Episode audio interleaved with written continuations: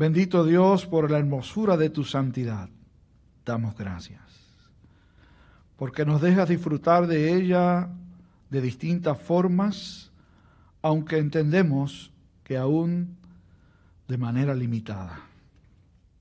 Por eso cada vez que nos permites acercarnos a tu palabra para examinarla, se abre delante de nosotros una puerta, una ventana, con posibilidades de ver tu gloria eterna. Déjanos hacerlo en esta mañana y responderte en obediencia por Jesús el Señor. Amén y amén. Pienso que una de las actitudes más bonitas que puede brotar de la conducta humana es aquella que nos permite gozarnos y celebrar lo que otros tienen aun cuando nosotros no lo tengamos. Eso no es muy común, ¿saben? Por lo general los seres humanos estamos inclinados a envidiar lo que no tenemos y lo que tienen otros. Sin embargo, pienso que Dios en su infinito amor y misericordia todavía permite que de vez en cuando a uno se le zafe el gozo y la alegría por, los, por las bendiciones y las virtudes que tienen otros. Eso es básicamente lo que recoge este refrán, al que Dios se lo dio o a quien Dios se lo dio, San Pedro se lo bendiga, ¿no? Básicamente el refrán lo que quiere decir es que sea alguien que tiene una virtud particular, es que Dios se la dio y que San Pedro se lo bendiga, que eso no es muy cristiano que digamos, pero es el, refrán. Básicamente lo que quiere decir es que si Dios se lo dio, que lo disfrute y que lo pueda desarrollar, que brille con eso que Dios le da. Y miraba mientras examinaba eh, este refrán, que de hecho aprovecho para dar gracias, algunos de ustedes se han dado cuenta de que me gustan mucho los refranes y me han regalado, regalado libros de refranes, así que los disfruto y los utilizo bastante. Encontré este otro refrán que podríamos decir que es la otra cara de esta realidad. El que nace pabellón nunca llega a peseta. Ese yo no lo había, no lo había oído, lo leí y me pareció interesante. Es el otro lado, porque si bien el primero, a quien Dios se lo dio, San Pedro se lo bendiga, se refiere a alguna virtud que tiene uno y que vino de Dios, sencillamente. Por otro lado, el que nace pabellón nunca llega a peseta, es que si hay algo que uno no tiene, porque Dios no se lo dio, sencillamente no lo tiene. Por más que uno se esfuerce, nunca va a llegar a peseta. Yo recuerdo a nuestro profesor de coro en el seminario que cuando alguien no cantaba bien, pero quería tomar la clase de coro porque era un crédito. La clase de coro sumaba un crédito pues él lo recibía, se supone que cantaran, pero si no cantaban bien, él decía, tú haz mímica, quédate ahí y haz como que estás cantando, pero no cantes. Yo recuerdo, recuerdo que eso pasó con uno de nuestros compañeros, que, que no entonaba sencillamente, y el que no entona, aunque tome clases de, de lo que sea, no va a entonar porque no trajo eso, nació pabellón y no va a llegar a peseta. Y no me ponga a mí a dibujar, ¿sabe? No me ponga ni siquiera a escribir. Desde chiquito y todavía no, no ha cambiado mucho la cosa. Yo soy malísimo escribiendo. Así que cuando tengo que dar una clase y escribir en la pizarra, yo le pido a Dios que, que, la mano trabaje un poquito mejor porque esa, sencillamente no nací con esa virtud. Dios no me la dio. Hoy vamos a trabajar con un pasaje que no es fácil. De hecho, con un tema que todavía es más difícil que el pasaje, pero enseña una gran realidad y una verdad que yo pienso que todos los seres humanos debemos atesorar. Dios es Dios y nosotros somos sus criaturas. Y usted dirá, pues eso lo sabe todo el mundo. Dios es Dios y nosotros sus criaturas. Pero no siempre nos comportamos a la luz de eso. De hecho, decía Lutero que los seres humanos somos expertos fabricantes de dioses, porque cuando algo de Dios o la descripción que hace la escritura de Dios no cuadra con nuestro concepto, lo cambiamos y dicen, no puede ser. Dios no puede ser así. Y entonces fabricamos un Dios a la imagen y semejanza nuestra. Y eso lo hacemos con tantísima frecuencia y no piense que ese es un error minúsculo. Eso es un gran y gravísimo error. El primer mandamiento es, Jehová Dios uno es, y no harás imagen de Dios, es decir, no crearás un Dios distinto al que la Escritura nos enseña que es. Y este pasaje nos ayuda a adentrarnos en este proceso de meditar acerca de cuál es el Dios verdadero. Recuerdo que cuando nosotros fuimos a nuestra, primera experiencia en un, eh, participar de un presbiterio de Florida, eh, fuimos sencillamente de incógnitos allí. Alfredo se acordará de aquella experiencia. Llegamos, queríamos adorar. Samuel estaba con nosotros, tu papá, deciré, y estaba otro anciano de la iglesia de Mayagüez. Nosotros cuatro estábamos viendo allí cómo estaba la cosa. Obviamente pedimos permiso para ir, aunque fuimos de incógnitos. Y nos identificó este pastor, de, que ya era parte de la denominación, y nos empezó a contar su experiencia. Él venía también de la antigua denominación. Y él decía, si algo yo aprecio de estar aquí, en esta denominación, es que cuando hablan de Cristo, no tengo yo que preguntarme de cuál Cristo estarán hablando. Porque es el mismo, el de la Escritura. Y yo pensaba en ese hermano, que es nuestro hermano Rick. Y yo decía, qué bueno es que cuando hablemos de Dios, uno pueda decir, es uno solo. Jehová, Dios, uno es. ¿Cuál es?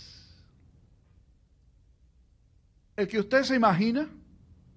¿El que nos enseñaron de pequeño? ¿O el que la gente por ahí dice que es? El pastor Pérez, ustedes lo han oído muchas veces decir que muchas veces queremos ser mejor que Dios. Y es justamente eso, nuestro intento de hacer un Dios que sea a la imagen y semejanza de nosotros. No sé cuántos de ustedes son buenos observadores y cuando vieron el pasaje, que dice, lo vamos a mirar con detalle ya pronto, que un espíritu malo de parte de Jehová lo atormentó, usted no se atormentó también. Veamos. La historia que está delante de nosotros es solamente parte de una historia mucho, pero que mucho más amplia. Israel, el pueblo de Dios, ha pedido un rey muchos capítulos antes. ¿Por qué? Porque las demás naciones tenían un rey. Así que nosotros también queremos un rey porque los demás tienen un rey. Lo que Dios había enseñado es que el Señor y el rey de su pueblo era Él y la ley su palabra.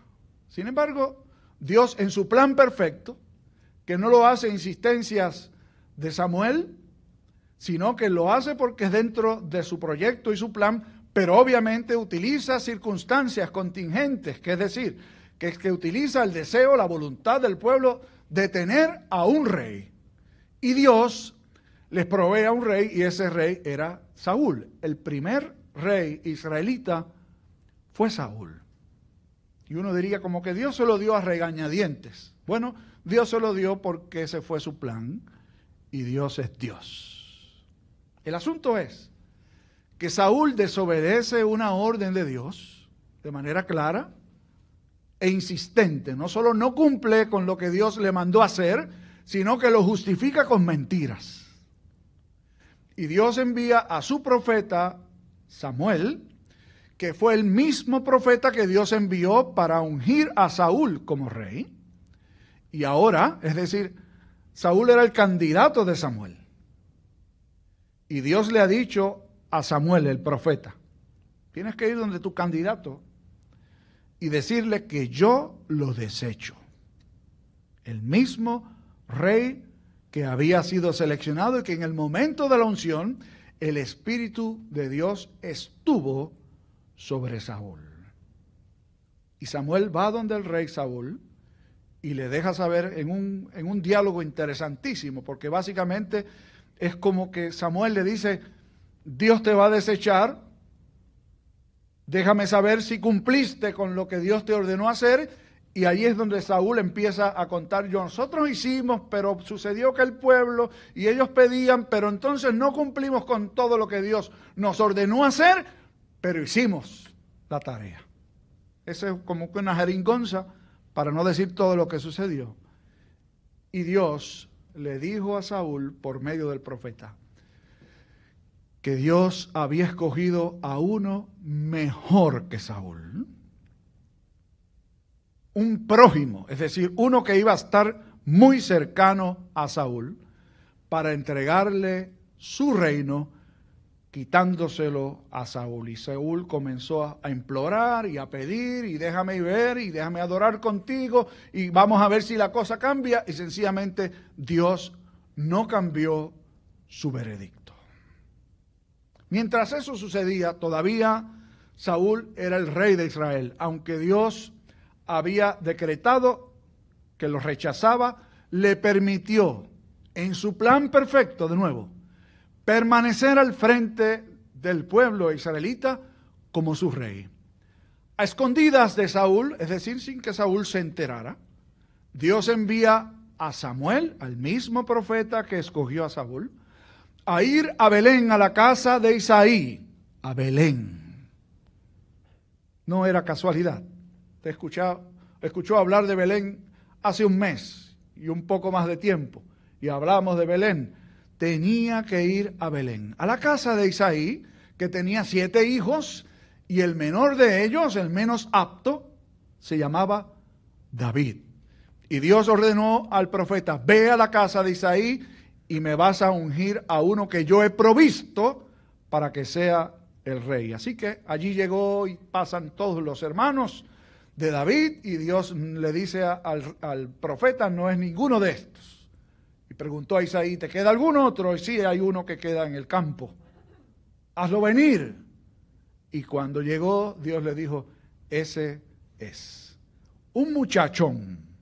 David era el menor de los hermanos, el que Dios había escogido y lo ungió allí en Belén y se fue. Entonces, aquí viene la parte que, es, que nos cuesta trabajo asimilar. Dios quitó su espíritu de Saúl y el espíritu que Dios puso sobre Saúl fue para que pudiera gobernar. No se trata del espíritu que Dios pone en cada creyente, ese nunca se va. Pero el espíritu, es decir, la capacidad para gobernar, Dios la da y Dios la quita cuando quiere hacerlo. Y eso hizo con Saúl. Más aún, el texto bíblico nos dice que un espíritu malo de parte de Dios comenzó a atormentar a Saúl. Y no lo dice una vez. En esta porción que leímos, lo dice cuatro veces. ¿De dónde venía ese espíritu? ¿Qué era? Bueno, obviamente el espíritu malo que vino sobre Saúl no era el Espíritu Santo de Dios. Era un espíritu malo de la maldad. Y aquí vamos con otra parte que es bueno desarrollar. Dios es el único Dios y aún el enemigo está a su servicio. Esta dualidad que a veces enseña de que hay un Dios bueno y hay un Dios malo, y que están en constante lucha para ver cuáles de ellos prevalece, no es correcta, no es bíblica, solo existe un Dios. Sí también existe el mal, sí también existe Satanás, pero aún Satanás está al servicio de Dios, es decir, no hace nada, absolutamente nada, sin que tenga el consentimiento y el aval de Dios, no siendo Dios el origen del mal, pero quien tiene control sobre todo. ¿No recuerda usted la experiencia de Job? Aquel hombre recto en todo. Y Dios es quien va donde Satanás y decirle, ¿no has visto a Job, mi siervo? No es Satanás quien va y le dice, déjame tentarlo. Es Dios que dice, no te has fijado en Job, mi siervo. Entonces Satanás le responde, claro que es recto. Si tú lo bendices y tiene de todo, no le falta nada. Entonces es que Dios le concede permiso a Satanás para afligir a Job con el freno puesto. Satanás no, no pudo dar un paso más allá de lo que Dios le permitió hacer. Y por allí uno sigue examinando lugares en el texto bíblico en donde, por ejemplo, en el libro de Ezequiel, Dios está hablando con los seres eh, en su presencia y pregunta quién va a ir a afligir a tal nación.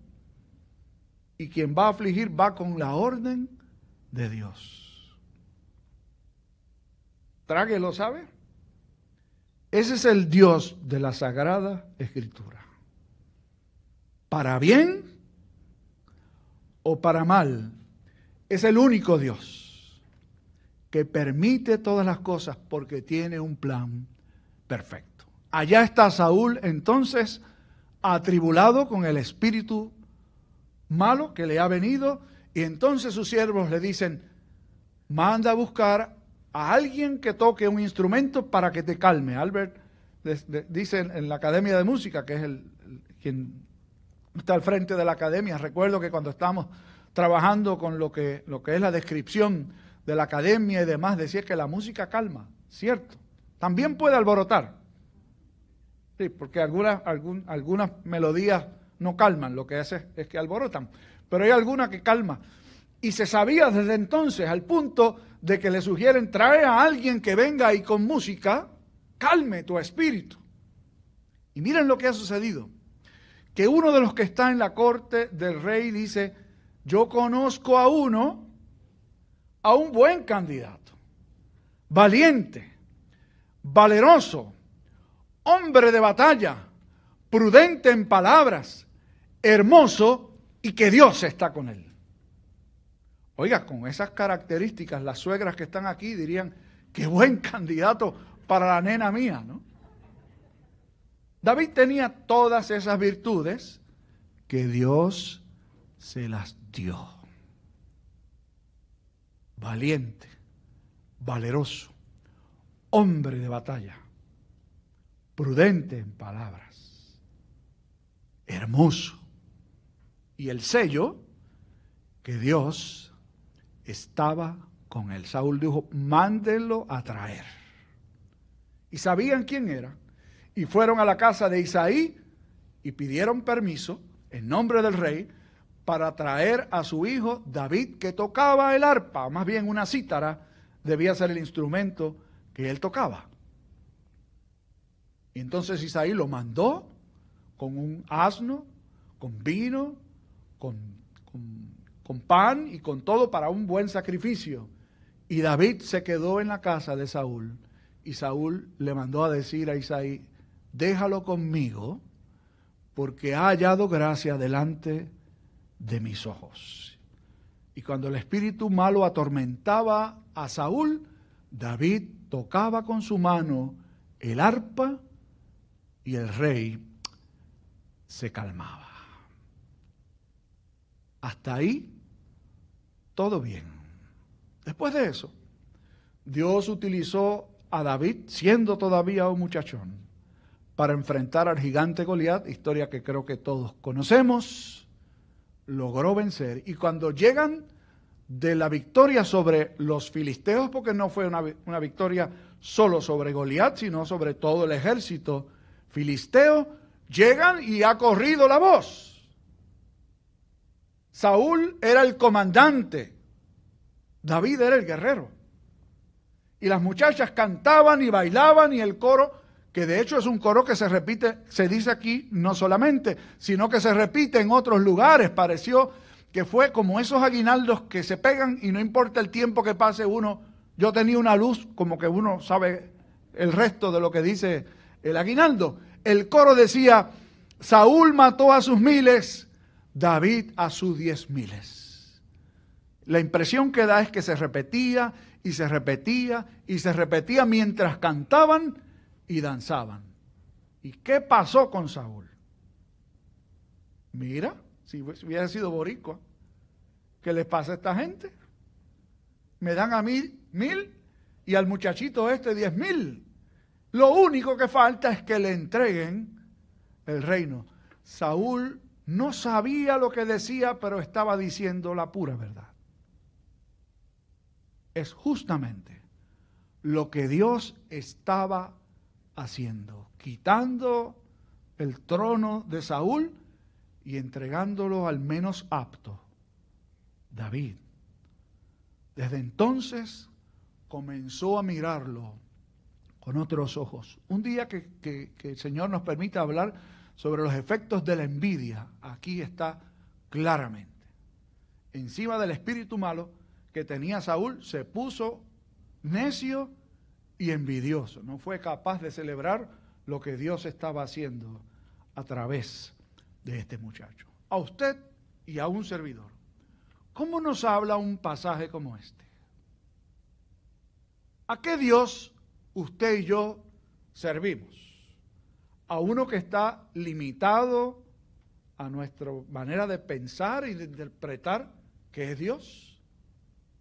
El doctor Donald Barnhouse fue ministro, pastor de la Tenth Presbyterian Church en Filadelfia por 33 años, desde el 1927 hasta el 60. Barnhouse cuenta que 12 años después de haberse graduado del seminario Princeton, cuando Princeton era un seminario que valía la pena, ya no. Como el de aquí, ya no vale la pena. Alguien me dijo el otro día que me están buscando del seminario. Pues que sigan buscando, yo no sé, saben dónde yo estoy. Yo soy graduado de allí, pero ese seminario perdió todo el respeto que se podría tener por ese seminario. Bueno, cuando Princeton todavía era Princeton, había un doctor que enseñaba idiomas allí, particularmente el hebreo, el doctor Wilson. Era un fiel defensor de la Sagrada Escritura y del texto hebreo. Estudió 45 idiomas. Una eminencia realmente. Era de estos profesores que uno dice es una marca de lo que es la institución. Bueno, cuando a Barnhouse lo invitan para que vaya a predicar a la capilla Miller allí en Princeton, él fue a exponer la palabra del Señor. ¿Y qué sucedió? Se da cuenta que en las primeras filas estaba sentado el doctor Wilson. Y Barnhouse hizo lo que se le invitó a hacer allí, expuso la palabra de Dios. Cuando terminó y baja del púlpito y se ha terminado el servicio, el doctor Wilson se le acercó y le dijo, si te invitan a predicar de nuevo aquí, no tengo que venir a verte. Barnhouse abrió los ojos como que dice, ¿qué habré dicho? De hecho, lo que le dijo es, si te invitan a predicar, no vengo a escucharte, le dijo. Explíqueme, doctor. Y él le dijo, bueno, cuando los muchachos que han pasado por mis manos son invitados a venir al seminario de nuevo, yo vengo a oírlos para probar si estos tienen a un Dios chiquito o a un Dios grande.